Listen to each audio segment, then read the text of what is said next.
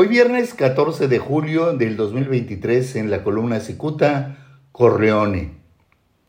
Enchilado porque algunos insolentes funcionarios se atreven a mandarlo al demonio, el multifacético Fernando Beltrán Rendón ya no haya que hacer para lavar y poder justificar tantísimo dinero.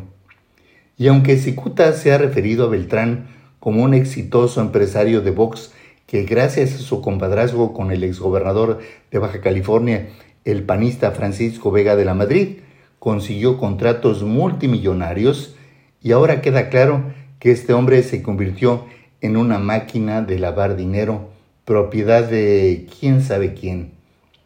El asunto es que Beltrán se revuelve para blanquear dinero.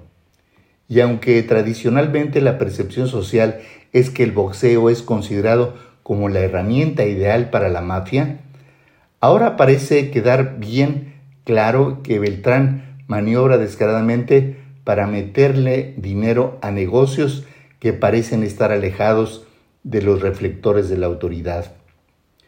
Muy pocos saben que la Unidad de Inteligencia Financiera, la UIF, cuyo titular es Pablo Gómez, em, ratificó este año que la industria inmobiliaria eh, en Baja California 9 millones de dólares, al margen de su participación de negocios de transporte, es decir, autobuses urbanos y trenes de carga, el inquieto Beltrán también ha penetrado en la venta de energía. Tiene la empresa Sumex y la industria de la construcción.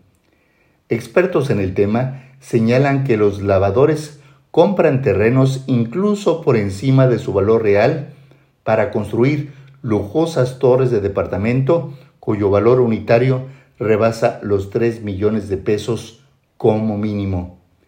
La unidad de inteligencia financiera considera a Fernando Beltrán como el líder del cártel inmobiliario en Baja California y está dedicado a ubicar a personajes que laboran en dependencias públicas y que forman parte de la red de lavado de dinero. En semanas recientes, los investigadores detectaron que uno de los canales de financiamiento a Marcelo Ebrard Casabón, una de las corcholatas presidenciales, conducía precisamente a Fernando Beltrán.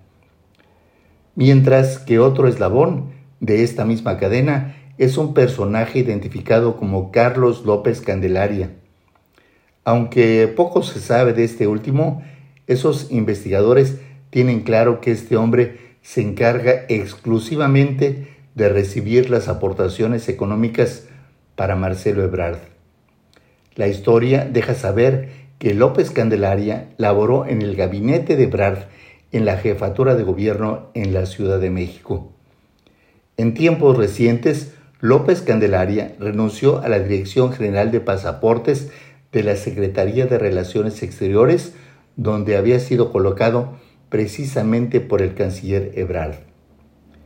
El dato que debe tener la unidad de inteligencia financiera es que López Candelaria es amiguísimo de Carlo Bonfante Olache, un personaje experto en el movimiento de dinero. Bonfante Olache se desempeñó como secretario de Desarrollo Económico durante el sexenio del tristemente célebre gobernador panista de Baja California, Francisco Quico Vega de la Madrid. También saben que quizá por su afición por el boxeo, Kiko Vega estableció vínculos afectivos con Fernando Beltrán, a tal punto que este último era el personaje mayormente enterado de los proyectos millonarios que se cocinaban. Al tener la información antes que nadie, le permitía a Beltrán preparar el terreno, es decir, las empresas que prestarían los servicios a cambio de sumas millonarias. En resumen, la lavadora tiene manos, piernas y también nombre y apellido. Muchas gracias, les saluda Jaime Flores.